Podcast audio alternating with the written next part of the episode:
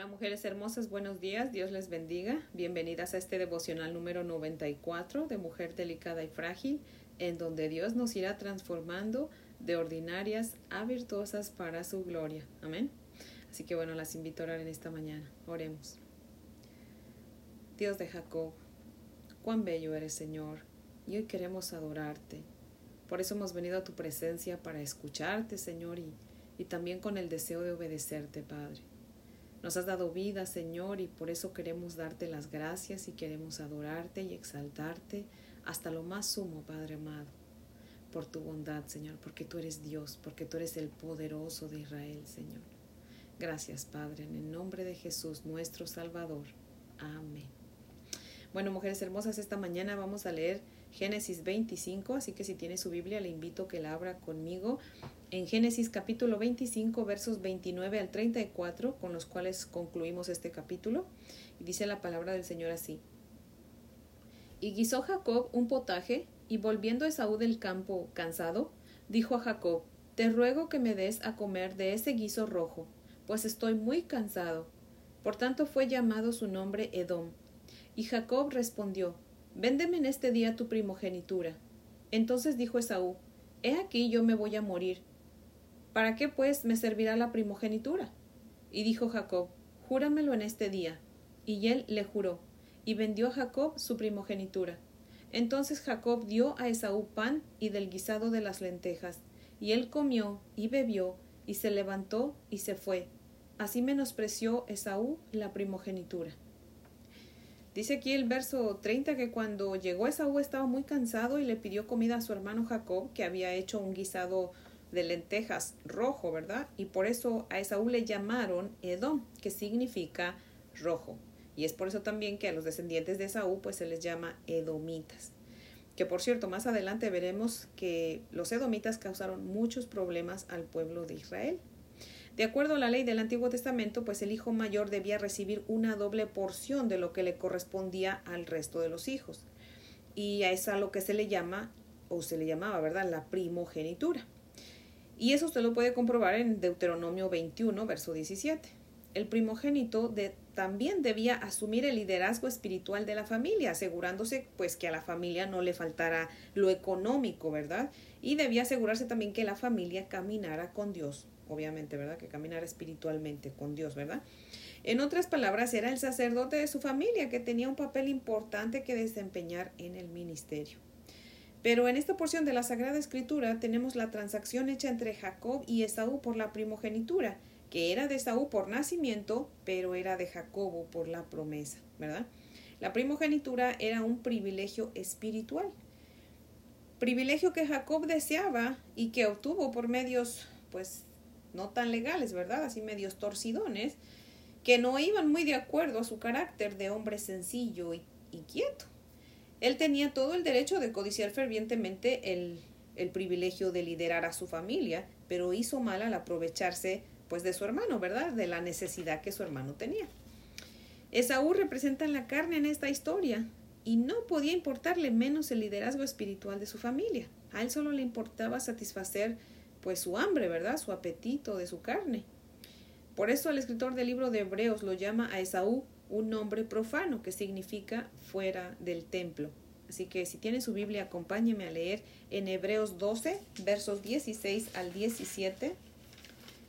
Hebreos 12 del 16 al 17 dice la palabra del Señor así. No sea que vaya, no sea que haya algún fornicario o profano como Esaú, que, que por una sola comida vendió su primogenitura, porque ya sabéis que aún después deseando heredar, heredar la bendición, fue desechado y no hubo oportunidad para el arrepentimiento, aunque la procuró con lágrimas.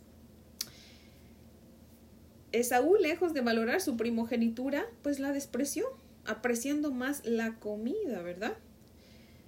Desafortunadamente, Miles de almas preciosas son arruinadas por satisfacer su apetito carnal.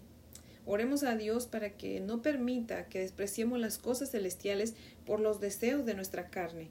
Si nos empeñamos en buscar la santidad y en negarnos a nosotras mismas, créame, tendremos la fuerza para no caer en tentación porque Dios nos va a dar la fuerza. Amén.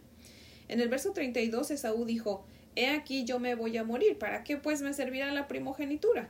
En otras palabras, lo que Esaú estaba diciendo es, pues no creo vivir para heredar Canaán o ninguna de estas supuestas bendiciones futuras. Tal vez por estas palabras es que también lo llama profano el escritor de Hebreo, por su incredulidad, ¿verdad? creo que lo peor que podemos hacer es desinteresarnos o despreciar a Dios y el cielo y que nos conformemos con las riquezas de este mundo o con los honores de la gente, ¿verdad? los placeres que este mundo nos ofrece. Hacer eso es pues un mal negocio como el que hizo Esaú, ¿verdad? Que vendió su primogenitura, su primogenitura por un plato de guiso rojo.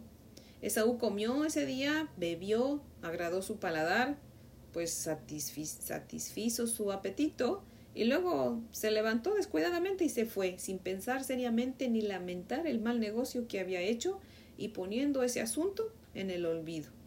Dice Matthew Henry en una frase, la destrucción de las personas no es tanto por hacer lo malo, sino por hacerlo y no arrepentirse de haberlo hecho. Punto. Y es verdad. Por otro lado, Jacob, aún con todas las faltas que veremos en su vida conforme vayamos leyendo más acerca de él, pues tenía a su favor que tenía hambre y sed de las cosas celestiales. Jacob sí le dio mucha importancia a la primogenitura desde el principio. Y tanto la vida de Jacob como la de Saúl tomaron rumbos diferentes como resultado de un mal intercambio que no les tomó más de unos 10 a 20 segundos, ¿verdad? Una decisión que tomamos en 20 segundos podría afectarnos por el resto de nuestra vida. Por eso es que mujer hermosa que me escucha, hoy Dios le hace la invitación a hacer un intercambio. Él quiere cambiarle a usted sus pecados por la salvación de Él. ¿Qué dice? Solo le llevará unos 20 segundos, si no es que menos, decir sí, Señor, o decir no, ¿verdad? Solamente que tenga en cuenta que cualquiera sea su decisión, esta pues le va a afectar por el resto de su vida, ¿verdad? Así que no vaya a ser que al último pues se lamente como se lamentó Esaú, ¿verdad? Así que, que ni con lágrimas ya no pudo recuperar su primogenitura, dice Hebreos. Así que bueno, mujer hermosa, piénselo, que es un intercambio muy fácil porque el Señor, imagínese, nos cambia nuestro lamento en danza, nos cambia nuestro pecado por su salvación. Ya su Hijo Jesucristo murió por nosotros. ¿Qué más queremos, verdad? Pero bueno, la decisión es de usted, ¿verdad? Así que bueno, les invito a orar y espero que este devocional haya sido de gran bendición para ustedes como lo es para mí. Así que pues oremos. Amado Señor, te damos gracias por la sabiduría, Padre, que nos, que nos has dado, Señor, aquellas que hemos tomado la decisión de, de decir que sí, Señor, al intercambio que nos ofreciste de tu salvación y tu vida eterna por nuestros pecados, Señor. Pero te ruego, Padre, por aquella mujer que aún no ha tomado esa decisión por favor te ruego que la ayudes dándole sabiduría para aceptarte en su vida como el único Dios soberano y te entregue, Señor, hoy sus pecados y el control de su vida y de su voluntad, Señor, para que tú le des tu salvación y le des esa vida eterna, Señor, que, que tú tienes para nosotros, Padre. Y que su lamento, Señor, sea cambiado por gozo, Padre. Porque te lo pedimos en Cristo Jesús, tu único Hijo, y para su gloria, Señor. Amén, Padre. Bueno, mujeres hermosas, las espero mañana para ver qué tiene nuestro Padre Celestial para nosotros. Amén.